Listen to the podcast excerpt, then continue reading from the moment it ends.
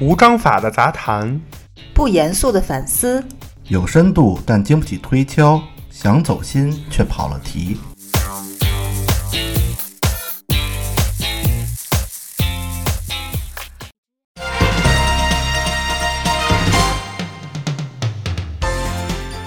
必评也知天下事，欢迎收听切耳热搜，我是庄主。我是奶牛。哎，今天又就我们俩，对，这个主理人芝士姐姐干什么去了呢？不知道我们也不敢问，啊， 毕竟人是老板，说不来就不 来，是吧？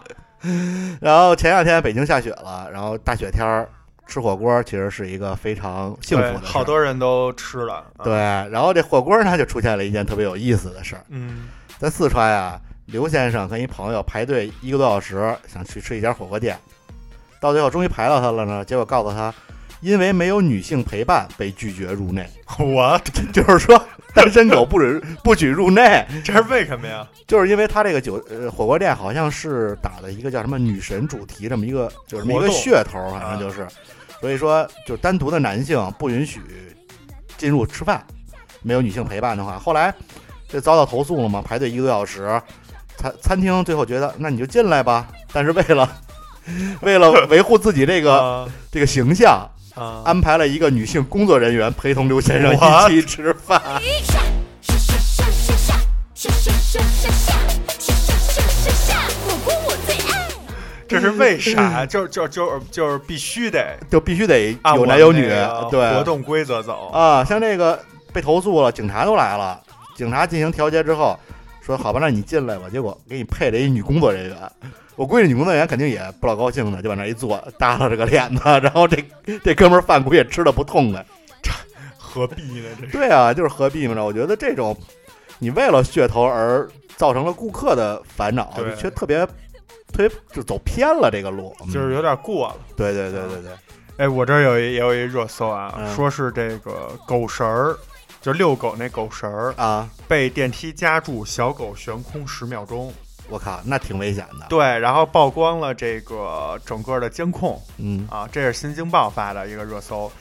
然后大概的意思呢，就是说一个女子牵狗准备进入电梯，然后小狗呢率先跑进这个轿厢，然后电梯就下降，啊，它的脖颈处被主人牵着的绳儿勒着悬空十秒多，然后呢绳子因为断最后是断裂了，啊，那小狗掉在了轿厢里面的地面上，这哎幸亏是断裂了，对呀、要不然这狗就等于就吊死了，应对，该就是啊、这个就是勒死了，肯定。对。之前我好像看过一个类似的动图吧，就是国外、嗯一个老太太也是牵着狗，然后好像是狗进电梯了还是怎么着，然后老太太特别慌，正好边上有一小伙子反应特别快，就把老太太那绳儿松开，从手上给蹬下来了，然后她对顺着绳儿就上去了。哎，啊，这个还行。狗绳儿的目的，你想是拴住狗 对，所以它在就是两头的设计，包括这嗯绳子质量本身都是是为了让它更牢固、更好。嗯但是你当有这种意外的时候，这个这个热搜里面这只小狗只能说运气好，对可能那绳儿是质量差了点对，儿，或者是用了年头儿比比较多。久，就最后能断。嗯，所以这个热搜也是想提醒大家，啊，就是带宠物乘坐电梯，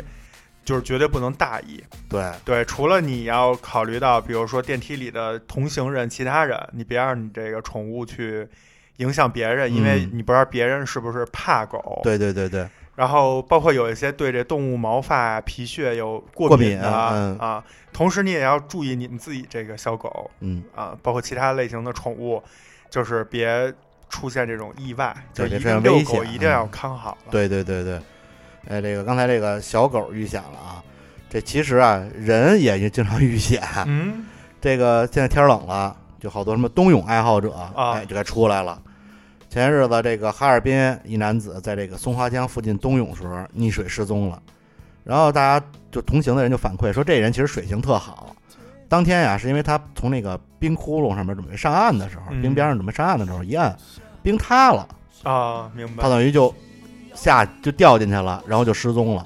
这种时候，他我觉得他应该是也是流泪了，然后也没有什么太多的体力了，也掉下来之后可能就反应不及，在呛而口水。且而且这种基对就是基本是这种意外会导致他呛水，对所以就是你水性再好，你嗯呛一口水基本也是不太啊好。，而且冬泳那水多冷呢，你喝一这呛一口，哪受得了啊？反正北京啊，嗯就是北京所有的这种城市水道，包括城市的这个公园里面，基本所有的湖面、水面、河河面都会写着这个禁止游泳的这个警示牌儿。然后就想说的是，这禁止游泳啊，就是一年四季都禁。 嗯，不是，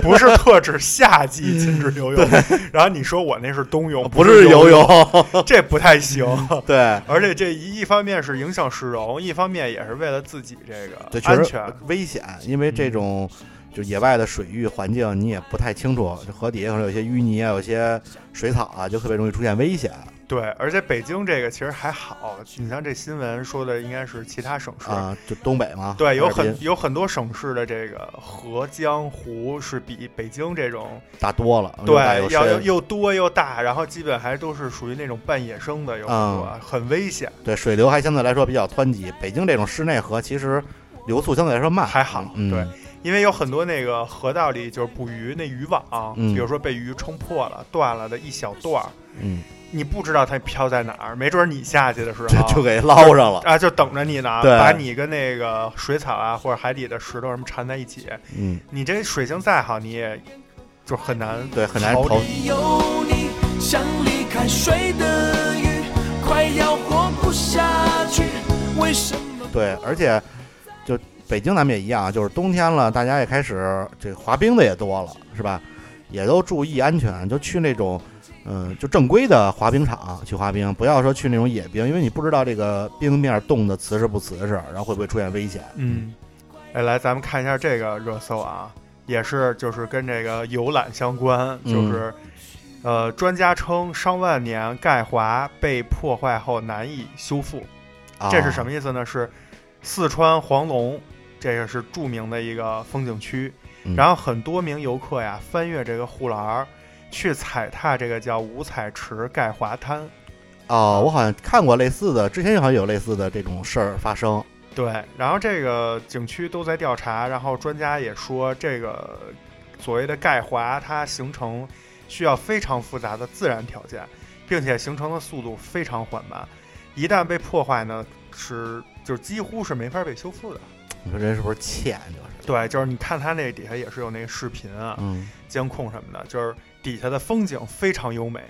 但是呢，上面却出现了这种不和谐的嗯，这种画面里的一些元素。哦、然后这些元素是谁呢？就是这些就游客。没素质的游客，对，这个就跟刚才说的这个冬泳一样，嗯就是人家那儿都有护栏儿，都有警示牌儿，然后你还去踩，并且你踩完了就很自私嘛，对，你对这个局部小环境、局部小气候带来了非常不好的这个影响，而且还影响了就是以后的游客去参观。对，之前我好像看有人，忘了是不是就这个盖华滩了啊？就他是有一个人就知道说这玩意儿花好长时间才能形成，他觉得哎，我踩一脚就跟那个到此一游一一一意思，就我留一印留一印儿，就证明我在这儿来过，这好几万年都消失不了。其实特别脑残，嗯就是我觉得这个到此一游也 是，对，就第一，你留下来以后，除了当时你的一个不知道为什么的原嗯因，你很难再看到，除非你每年都去。我觉得这个留下来唯一的作用就是后边人来说这人怎么这么这么缺对真没就是素质就是让别人骂你。啊？反正我觉得以后就是咱们国家这个现在像很多城市的交通嗯，方面的摄像、这摄像头啊，包括一些监控，还有治安方面的都很完善了。以后这景区啊，也应该弄上那什么人脸识别。对，跟现在景区不是很多都是刷身份证才能进吗嗯？你就绑定上。然后呢，包括这条热搜底下的网友评论也是，就说这种人就是终身禁止再去任何这种景区 就。天天加加关着他挺好，造他们家随便造。对，嗯就是把这个系统都健全，监管系统。嗯，另外呢，就是学校教育，以后嗯也应该把这些文化素质的都给对，加上加上对，嗯主要就是他们这种所谓的犯错的成本太低了，对他们惩罚不够。嗯，，对。嗯，这说到出去玩儿啊，这其实日常生活中大家打车呃，是非常常见的一个常见行为啊。最近啊，有一个打车平台，咱就不说是哪个平台了，它发布了一款自己的汽车，这汽车呢啊叫 D 一，就是 A B C D 的 D，一二三四五六七的一。嗯这 D 一啊，咱不说这车的性能怎么样啊，但是我觉得它有一些小的这种功能，其实还是挺有意思的。比如说这个，它配置了一个叫彩虹接驾灯儿，就是说彩虹街架灯，对，它这个车上有这么一个灯，然后会就多很多种颜色，所以叫彩虹嘛。然后当你打完车之后，你的 A P P 上会出现一个颜色。当这车来的时候，车的这个灯亮的是跟你 A P P 上那个显示的颜色是一样的颜色。你到底要不要坐我的车？坐我的车，坐我的车，坐我的车，我哦计程这样其实就解决了一个问题。像我有近视，然后有时候打车呢，就不我看，比如白色的，然后什么什么牌子的车。但是有时候这种常见的车，你还得看车牌号，但其实就挺危险的。路上有好多嗯车，明白你得对仔细看它的车牌号。但有这么一个灯，其实离很远，你就能知道，哎，我的要的等的这车来了、嗯啊。然后另一个功能，其实对这种社恐、社交恐惧症的这种人，其实特别友好，就是你可以在这个 A P P 上啊，直接用遥控控制这车里的座椅加热啊、空调调节啊等等这这些啊，这些细节。然后这样就防止了一些就是不想跟司机过多交流的 人，而且有时候这司机确实挺能说的，明就是白你你只要跟他一说话，他接着过这茬儿来，这一路上你想休息会儿啊什么的就别想休息了。明白，明白嗯，对，其实我觉得这些，呃，咱不说这车好不好，但是这些小细节，我觉得还是挺值得就是其他的这些品牌啊去学习一下。，对你 刚才说那彩虹接驾灯，我想的就是，有可能就是比如说一场演唱会散了以后，啊或者有什么就是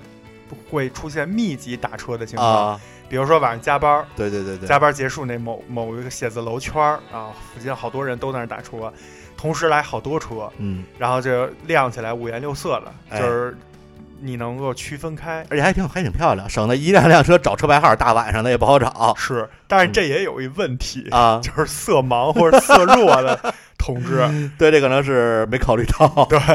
呃，当然这个开玩笑啊，我觉得嗯这个人性化的设置还是挺好的，给咱们对出行带来了好多方便。对，至少呃，可能对大部分人来说是一个很方便的一个措施。嗯，这个科技啊，就是给咱们人类的生活真的是带来了很多这种怎么说，就是便利提效吧，嗯在我看来。但是呢，也有反方面的，就是哎这东西就是双刃剑。要不我刚才说那色盲那个问题 嘛啊，对，就是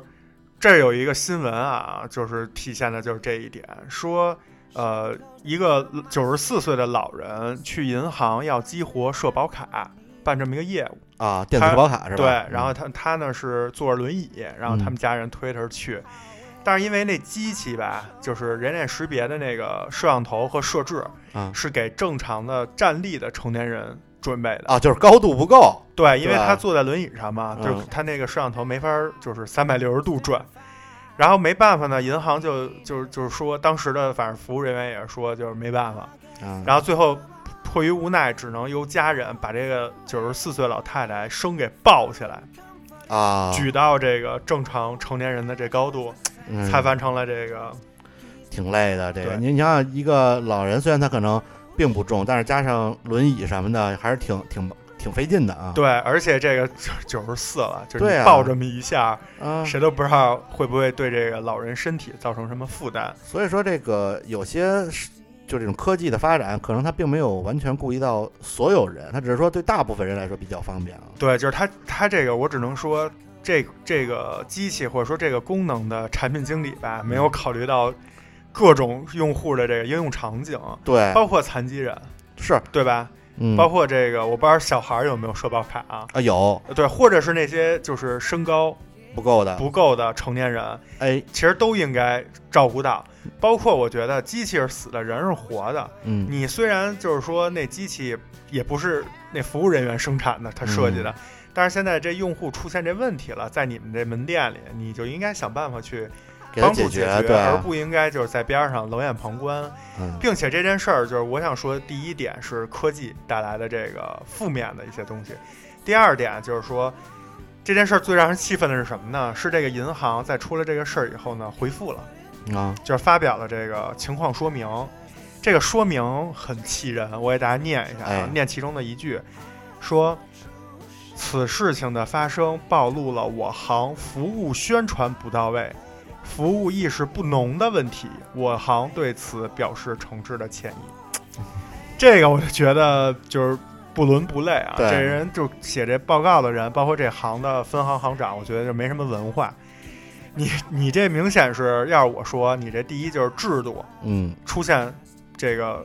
出现有漏洞，漏洞了啊，就是你这个没有照顾到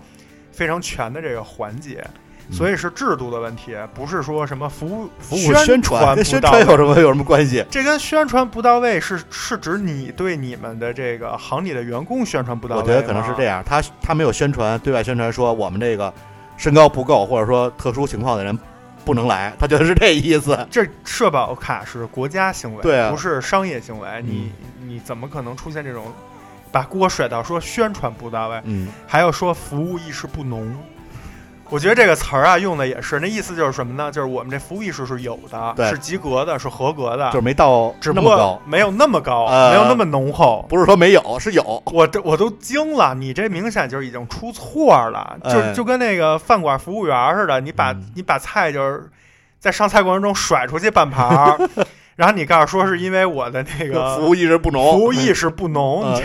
你这就明显是扯淡呢。就是轻描淡写就把这事儿，嗯，就是引起舆论了嘛，我得回应一下啊。对嗯，我觉得啊，如果人家是去你那儿办理一些就是说商业性质的，就是跟就盈盈利啊各方面有关的，你可以就是找一些托词啊，就是模糊一下。但是这社保卡这本身就是咱们国家积极倡导的，对，你你还这样，我觉得但是就是 一般这种能盈利的，他们就服务意识特别浓。啊，这也是啊， 这对吧这这够讨厌的。反正我觉得大家还是多关注嗯吧。然后如果出现这种，万一就是你就是有听众朋友也遇见这种问题的话，我觉得还是及时跟他们交流，或者嗯找一些其他渠道解决，不要。就是像这，我在我看来，这就叫恶势力，就不要向恶势力低低头。头啊，要不真的你那个出现一些意外，你说这节这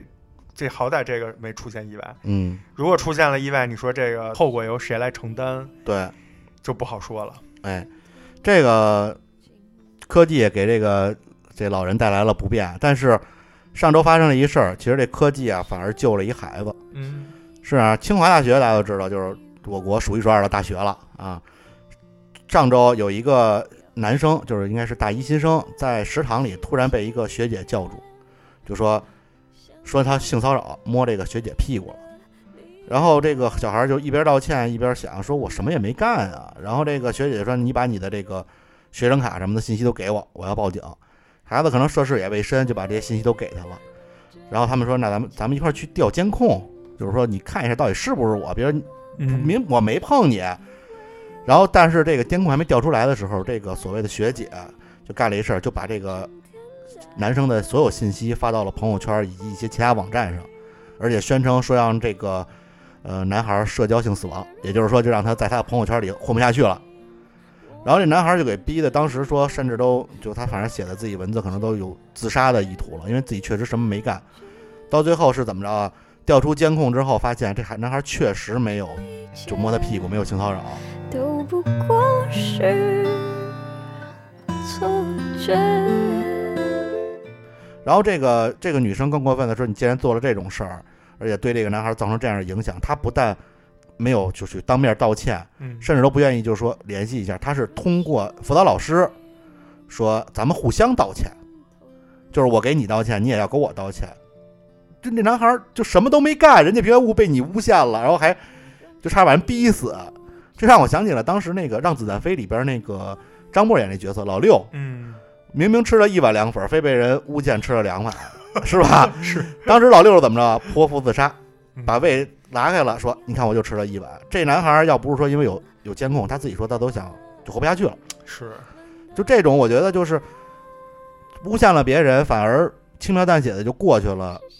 自己没有承担任何后果，对人家造成那么大影响。我觉得这种事儿应该就有一些相应的措施去对他进行处罚，要不然这个平白无故就被人诬陷，然后证即使证明了清白，自己抹就是受了一堆诬陷，然后也解释不清，终于解释清楚了，但是没有任何赔偿，没有任何损挽回损失的方式。对，而且就是说，这个都是咱们看到表面上的，嗯其实你不知道这件事儿给这男孩儿呃，发生这事儿以后的几天内带来了什么样的这种影响？对，就是蝴蝶效应嘛，咱们想嗯不到，它可能因此，比如说，甚至会影响到部分的这个学业，嗯或者影响到自己的一些个人生活、嗯等等等等，包括这男孩的社交朋友，对，可能都会有一些影响。嗯所以我觉得这种事儿呢，就只能说。那没办法，嗯，这只能等咱们国家这个法律，比如相关于诽谤啊，对这包括应该一些其他对于社会这个舆论等等的这些，就是判断标准越来越优化吧，然后越嗯来越更细致，然后更精准。对啊，然后这个同时啊，这个就这个所谓的学姐爆出了这个学弟的资料之后啊，也被人把他的这个信息给暴露出来了。嗯然后咱就不说叫什么了啊，反正是雕塑系的嗯，网上都有，啊，对，反正大家可以去 看啊。就是但是照片爆出来之后啊，有一个网友的评论挺逗的，就说看了眼这个学姐的照片，说她看起来那么普通，却那么自信。 就大家可以想一下是什么意思啊？ 对，嗯，这看脸的时代。，对，哎，我这个最后啊说一下疫情，因为哎咱们上期其实热搜也提到了。上期我记得说的是美国疫情破千万，啊，然后这一过了一星期，然后呢，一千两百万，我一个星期涨了两百万，对，一千两哦百万。然后呢，这也是咱们人民日报发了一个新闻，上了热搜啊。这意味着什么呢？意味着平均每二十八个美国人就有一个确诊。我记得哦上周还是三十个人。对，这比例挺高的了，非常高了。，对，然后呢，在美国每分钟至少有一个人因为感染新冠肺炎去世，一分钟一个，至少啊，去，那这这每个分，钟至少有一人。那这个其实这么说，他这个挺死可怕亡率、死亡速度也挺真的挺快的。对啊，非常可怕。然后美国有很多专家和机构表示，最基础的工作不到位，所以导致美国疫情已经失控。嗯，他现在确实已经失控了。这个还是挺可怕的。我们就是，嗯，没必要每期都说这个疫情啊，嗯但是还是把最最新的这个一些国际上的这种状态跟大家也通报一下，对然后大家还是多引起注意吧。嗯然后说到这儿呢，也有一个热搜啊，嗯跟这个就是紧密相关。但是这个呢，算是一个我认为是积极正能量的吧，嗯啊就是咱们国家中国啊提出建立基于核酸检测结果以国际通行二维码为形式的健康码国际互认机制。啊简单说，就是咱们国家希望世界上有越来越多的国家参与到这个行为里。什么行为呢？就是把健康码，哎，变成国际互认机制。今天只有殘留的軀殼，迎接光輝歲月，風雨中抱緊自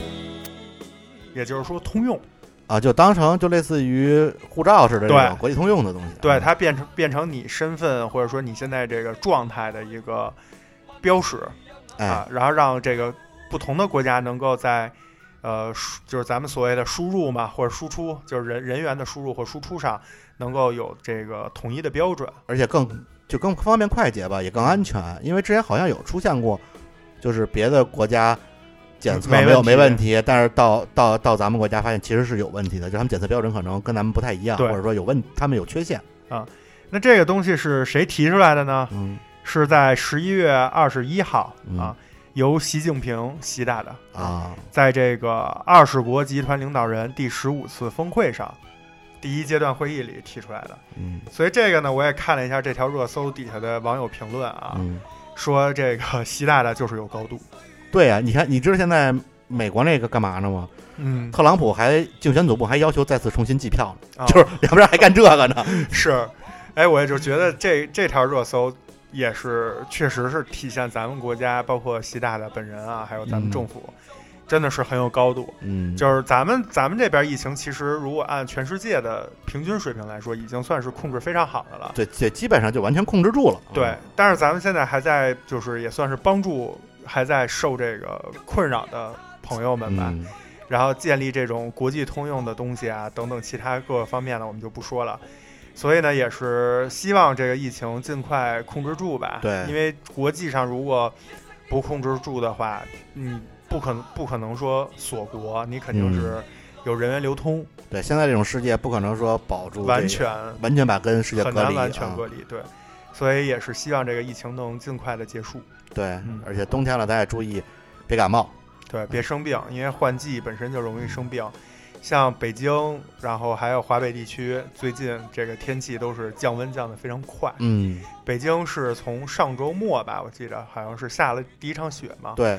然后从就是十几度一下就降到了几度。对，我觉得上周过了一个周末之后，感觉就该穿秋裤了，而且出去冻脸了。对，就是有点那个一九二九不出手那感觉。嗯对，对对对，所以大家还是多保暖吧，然后嗯希望大家能够平安快乐的度过这个冬天。好嗯，嗯，必评也知天下事，感谢收听切耳热搜，我是庄主，我是奶牛，我们下周再见，拜拜拜拜。 Thank you.